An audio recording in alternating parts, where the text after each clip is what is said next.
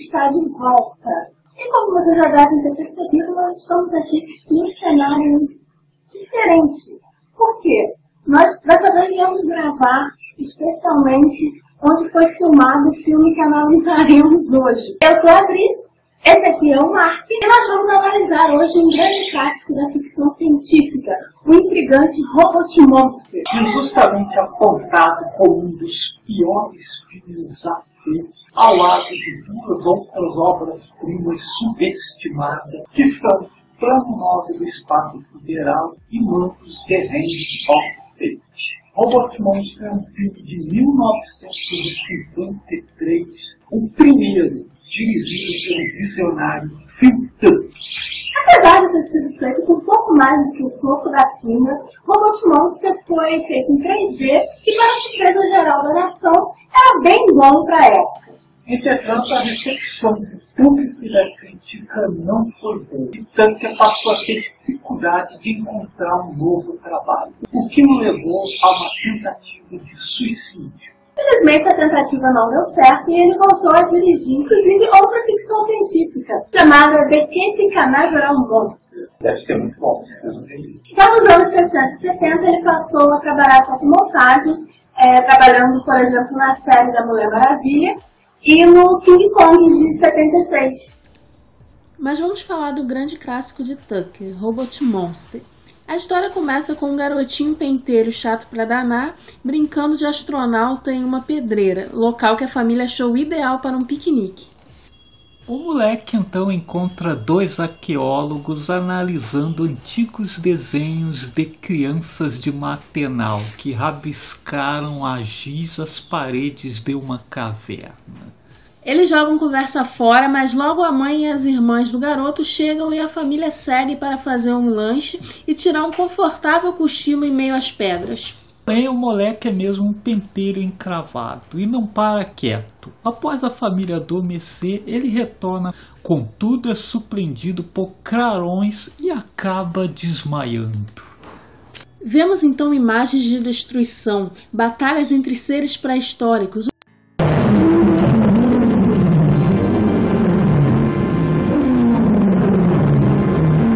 acontecendo?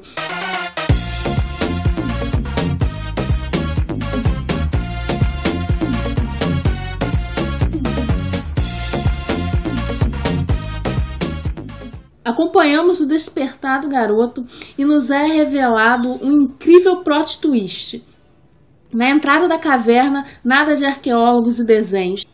Temos agora equipamentos tecnológicos avançadíssimos, tais como um rádio que solta bolhas de sabão e uma penteadeira com, te com televisão acropada. E o mais importante, ficamos conhecendo o grande vilão da história. Romain, um alienígena meio monstro, meio robô, na verdade um goleirão obeso com um aquário na cabeça. E veja só, ele vem do planeta Romain. A missão do todo-poderoso Romain é aniquilar toda a humanidade, coisa que ele faz com facilidade. Isso mesmo, quando o pentelinho acorda após o clarão, descobrimos que houve uma passagem de tempo. Os arqueólogos do início do filme já fazem parte da família e esse pequeno grupo de seis pessoas é tudo o que restou da humanidade. Mas por que a família foi a única a sobreviver?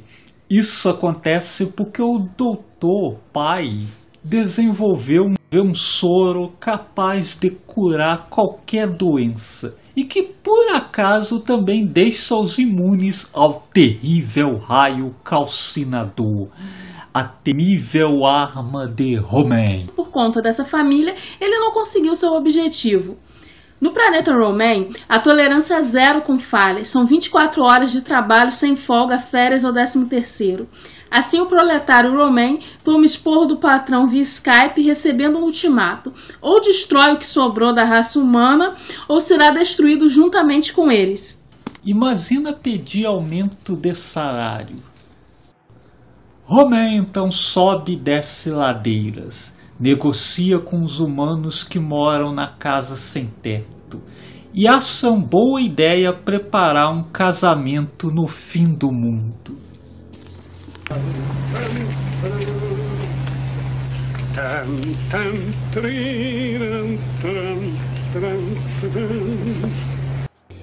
E o Romain subindo e descendo ladeira, ficando confuso.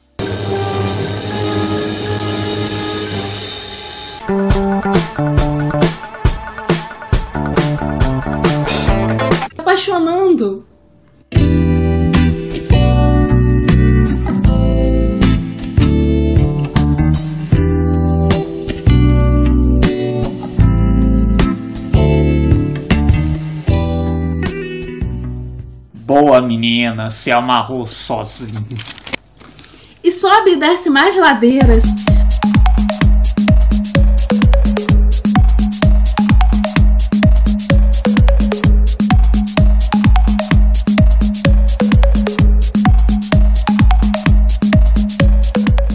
Fim percebe que seu emprego é mais importante que o amor.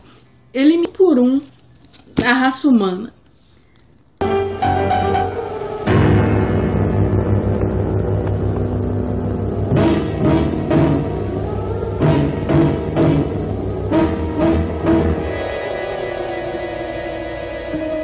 What are you doing here alone, girl child? My daddy won't let you hurt me. We'll see.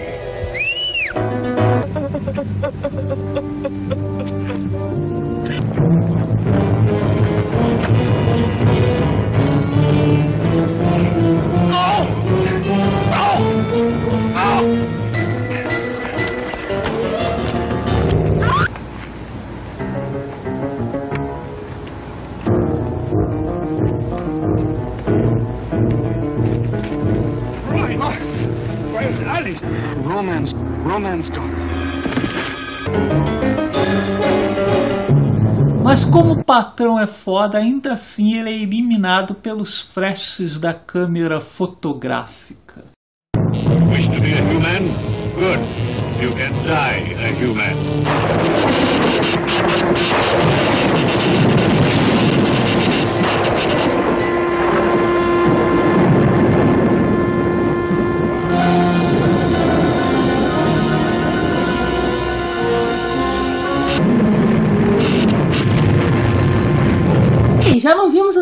Cenas antes? Mas teria sido este o fim? Não é bem assim. Temos mais um impressionante plot twist. Mais uma vez o garoto desperta. Estamos de volta à realidade inicial. Ele havia caído e batido a cabecinha em uma pedra, provando que não é mesmo uma boa ideia levar a família para passear numa pedreira. Então foi tudo um delírio infantil? Um simples sonho? Espere! Romain!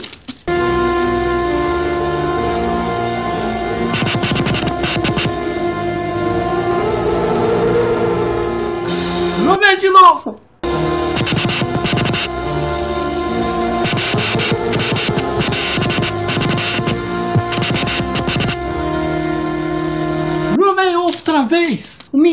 Previra a chegada de Romain.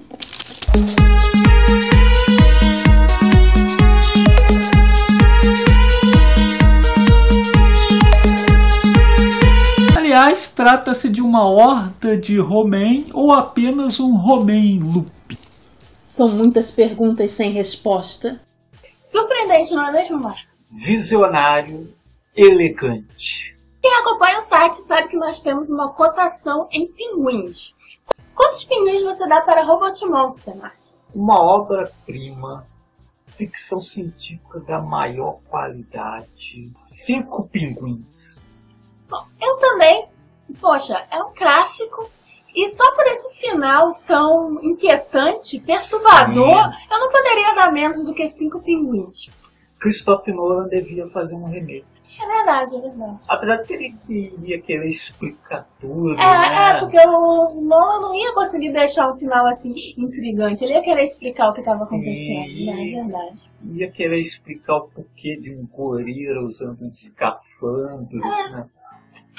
É, não, é melhor não fazer remake. Vamos deixar esses clássicos intocados, não é mesmo? Sim, né? O, o Tucker, assim como Kubrick, prefere deixar instigar o público. Se você gostou do vídeo, não se esqueça de curtir, compartilhar e, claro, se inscrever no canal para não perder os próximos filmes e fotos. E também não deixe de acessar o Cultura Pop Rigor, www.culturapoperigo.com.br. Até a próxima! Até!